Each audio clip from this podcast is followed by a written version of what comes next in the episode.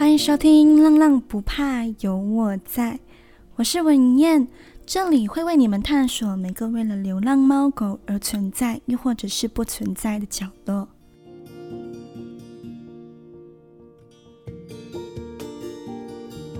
欢迎耳朵们回来。嗯，今天的这集先提前跟你们讲一下，会有一点小短啊。我可能会被骂嘞，因为之前那几集都有耳朵说太短了，听不够要加长，结果我这集还跟他变短去。因为今天这集的故事呢，是关于弃养事件。那弃养的原因呢，其实都是大同小异，就是主人的不负责。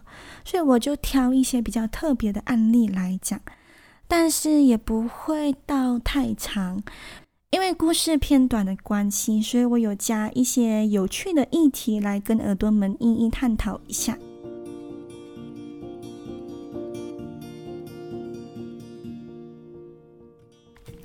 耳朵们有没有想过一个问题？那就是我们在街上看到的浪浪是从哪来的呢？为什么一个大城市会有那么多没家可归的浪浪？今天的这集会带耳朵们去了解各种浪浪的来源。你可能会认为他一生出来就注定流浪，但你因为没有去看到他背后的故事，所以你并不晓得原来在街边流浪的他曾经也有个家啊。那在故事还没有开始之前，我会先和耳朵们说说一些关于流浪动物的数据。那根据这些数据，你们就可以有一个大致上的概念啦。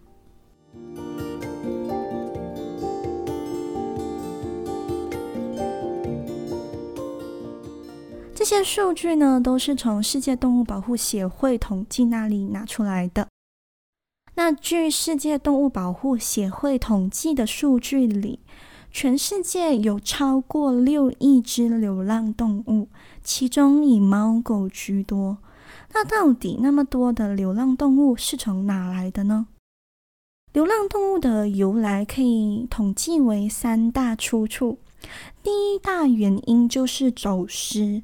大多数的流浪动物原先其实都有一个家，但是因为主人的疏忽或者是意外导致，使到自己的宠物走失了。而根据数据显示，非常夸张哦，我觉得啦，在世界上竟然有将近三分之一的宠物会走丢一次，而找回来的比率呢，大概是在三十八%左右，其余找不回来的七十八%就这样子成为浪浪成员之一。那这是第一个原因。第二大原因呢，就是弃养，很难想象吧？在街头被逼流浪的他们，原来以前也是被呵护在手心的宝贝。不管是嗯、呃、领养还是弃养，当他们变成浪浪后，可能因为先前的主人没有帮他们结扎的关系，导致他们不断的繁殖产生后代，就这样浪浪的数目不断的在攀升，没有减缓的迹象。所以，以上三种原因就是流浪动物的来源。那不管是被弃养或者走失，据估计他们在流浪的过程里只能熬过三年，因为食物、环境的各种问题，导致他们需要提早嗯跟人间说再见。那根据动物保护协会的数据，还有说到。每年都会有将近六百万到八百万只猫和狗进入收容所。那在这庞大的数据里，只有三到四百万只呃那个猫狗会被收养。那因为空间不足的关系，有一些国家有一些动物保护协会会进行安乐死。所以经过统计，这个安乐死的数量也非常的庞大。嗯，安乐死的数量达到每年两百七十万只动物，所以也就是说，每年有两百七十万只流浪猫狗会因为走失或者弃养的原因，然后找不到下一个家而被安乐死。我们上集说到宠物繁殖场，那也有顺便提到一下领养代替购买嘛。那为什么领养代替购买会一直被提倡呢？我自己觉得是有几点原因，耳朵们可以听听看哦。呃，第一个原因，你可以减少救助中心里的浪浪数量，让他们有更多的空间、更多的机会去救助更多小流浪。二来呢，你也可以解决一些社会问题。那三，我也是觉得最重要的，就是你可以让一个浪浪有一个家。可能他下一秒就是被安乐死，可能这个流浪猫狗它在这个收容所里待了很久很久都没有找到一个家，所以它在正要面对安乐死的路上，结果你就出现在它的生命里，你的一个决定让它的世界重见光明。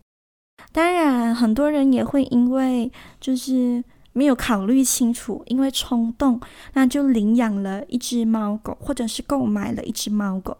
那因为他没有考虑很清楚，那过后有很多那种自己没有想到的问题出现的时候，他们的解决问题就是弃养。那这也是今天我们故事的主题，和大家说说一下那些宠物猫狗被弃养的故事。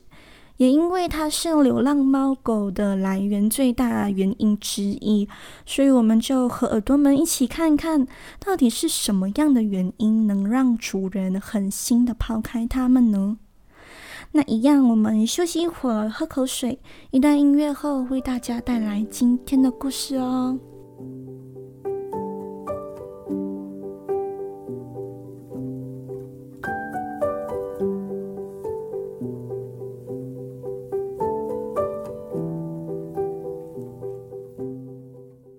朵们回来，那我们就话不多说，马上开始今天第一个也是唯一一个故事。那这个故事呢，是关于弃养的。这只被弃养的是一只比特犬，它叫做 Boo B O O。那它是生活在美国底特律。因为原先的家庭搬家的关系，那布就和一些被丢弃的家具一样被抛弃了。布的主人离开后呢，留下了在门前留下了一堆垃圾，其中包括了不要的床垫、梳妆台、枕头等等。而非常不幸的，没有在意料之内的，这个原本也是家庭成员之一的布，也就这样被抛弃了。那布看着那个离他远去的搬家货车，看着没有搭理他的主人，他缓缓地爬上了那张被丢弃的旧床垫。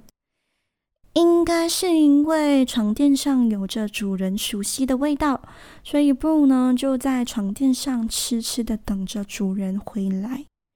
可能在他的小脑袋瓜里，当时他可能只是认为主人忘记了，忘了带他走。等到主人想起来的时候，我就能回家了。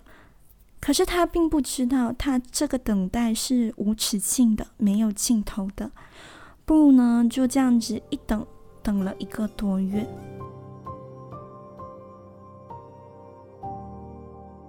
在这一个月内，布的邻居都有不断喂他吃东西、喂他喝水，但是布都拒绝了。可能偶尔会吃吃一下，但是可以很明显的看得出他是没有什么胃口。他的那个目的只有一个，就是在原地等主人回家。那出于无奈之下，嗯、布的邻居只好联系了当地的动物保护协会。嗯，也就是底特律青年和动物救援组织。那在接到通知后，他们就派了麦，麦也就是这个动物保护协会的负责人。那麦接到通知就立即赶到现场。到达现场的时候，布依旧在那张旧床垫上默默的待着。看到这一幕的麦缓缓地走向布，他知道要让布离开这里将会是一个非常漫长的过程，因为你要弥补一个受伤的心，需要嗯付出很大的努力，还有最重要的就是你要赢得对方的信任。为了让这个被抛弃的小狗快点适应自己的存在，麦呢待在他的身边将近十一个小时，直到当天的凌晨两点才缓缓的离开。隔天一早，麦又带上了麦当劳的早餐。在一股香喷喷的味道下，布鲁终于按捺不住了，他开始吃了起来，并卸下了心防，同意让麦，呃，让自己戴上了狗链。那他们就在这个小区里散步，然后呢，麦就在地上铺了一个大毯子，一人一狗待在这个毯子上，足足待了一个小时。嗯，文章里并没有说到为什么麦要放多一个新的垫子，但我自己认为，可能他是要让布知道自己将会带他离开这个地方，离开这个充满回忆的地方。新的毯子就代表新的人生，我们告别那个旧旧床垫，告别那些不愉快的过去，一起和我开始第二个人生。就这样子，麦就带着布上了他的汽车，然后在前往旧款组织中心前，先带他去那个宠物医院，呃，先诊断一下身体的状况。随后呢，就被诊断出布患有心丝虫阳性。心丝虫阳性是一种寄生在家猫家狗的传播性疾病。那这个病传播的主要来由是由呃蚊虫叮咬，又或者环境的问题而染上了。虽然不确诊了，那却在当天也马上开始接受治疗。那我找到的故事就到这里为止。嗯，因为这是在美国发生的嘛，所以我看的都是美国的新闻，又或者美国动物保护协会的一些贴纸。都没有说到布到最后有没有再找到新的家庭，或者是一直待在动物救援组织中心。呃，中文报道是有报这个故事，而且里面也有讲到布有找到新的家人，但我怕那个有时候翻译会有出入，所以就没有把这个消息放在考量之内啦。嗯，不过不管他有没有找到新的家，还是怎样。不是确定有被救缓到的，就是确定有健康，然后也有被这个动物救援组织救到。这只是其中一个案件哦，在世界上被抛弃的猫猫狗狗成千上万。那为什么我会没有一一跟你们讲他的故事？因为你其实不用特地去一个一个查，他们的原因都是差不多的，就是因为自己不想要负责啊。嗯，比如说宠物染上了疾病，那因为庞大的费用啊，因为各种麻烦，他们就选择了最简单，然后又最残忍的方法，就是抛弃。领养代替购买这件事情很很值得推广嘛，很值得提倡嘛。那我觉得最重要的就是你不会因为任何原因而抛弃你的毛小孩，可能你会认为。我没有钱养你，那让你走对你来说也是一个解脱，对我也是一个解脱。可是这是一个非常自私的想法，只有对你自己是解脱，那你可能对他们是一种解脱。他们，嗯，不是有一句话说，就是宠物的世界只有你，那你觉得没有你，他们是解脱啊？这种东西真的，嗯，不成立，真的不成立。那今天的这个唯一的故事就这样结束了，是不是有一点短？但是我要跟耳朵们另外讨论一下一个议题，那就是我在找资料的过程中，有发现到一个很很有趣的数据，就是啊，耳朵们还记得在二零一九年疫情刚爆发的时候，每个国家不是开始一个一个封国吗？那时候，人类因为这突如其来的意外而被逼改变了生活步调和习惯，许多人就开始变得忧郁、无聊，甚至患有心理疾病。那他们只能在家刷刷抖音、看看戏。无意之间呢，他们发现，哎，宠物是一个消遣，是一个人类陪伴的好选择，所以养宠物就引起了一番热潮。根据数据的显示，各个国家的领养数据都在这期间内有增加的现象。那不管是领养或者购买宠物的这个数据，都有在二零一九年疫情刚爆发的这个期间有增加。那当然是很开心嘛，因为这是一个好消息，就人类有开始有领养这个动作，是一个非常好的迹象。可是好景不长，这句话在第一集也是有讲到，好景不长。正当我们在为浪浪开心的时候。又因为封国结束，人类开始呃选择跟病毒共存嘛，那很多娱乐项目啊、生活啊就恢复到了以前。那你可以去逛街，你可以跟朋友见面，你可以看电影等等，出现了以前就是恢复了以前的生活。那那些因为疫情期间被领养的猫猫狗狗们呢，就瞬间化为了麻烦。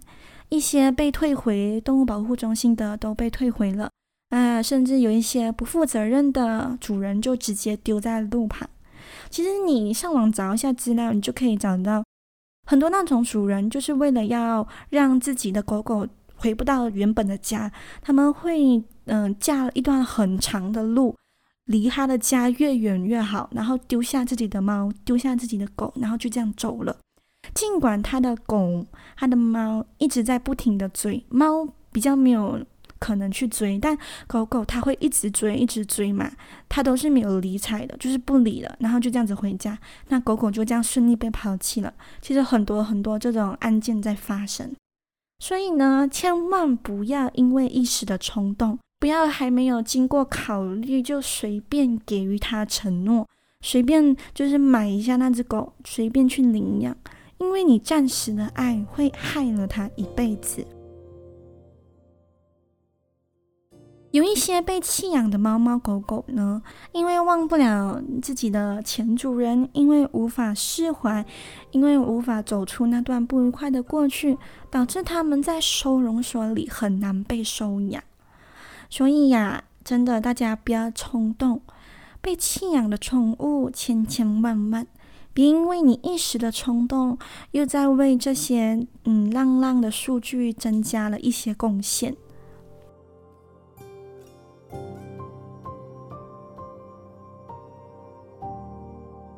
好，今天这集先到这里啦，谢谢耳朵们的聆听。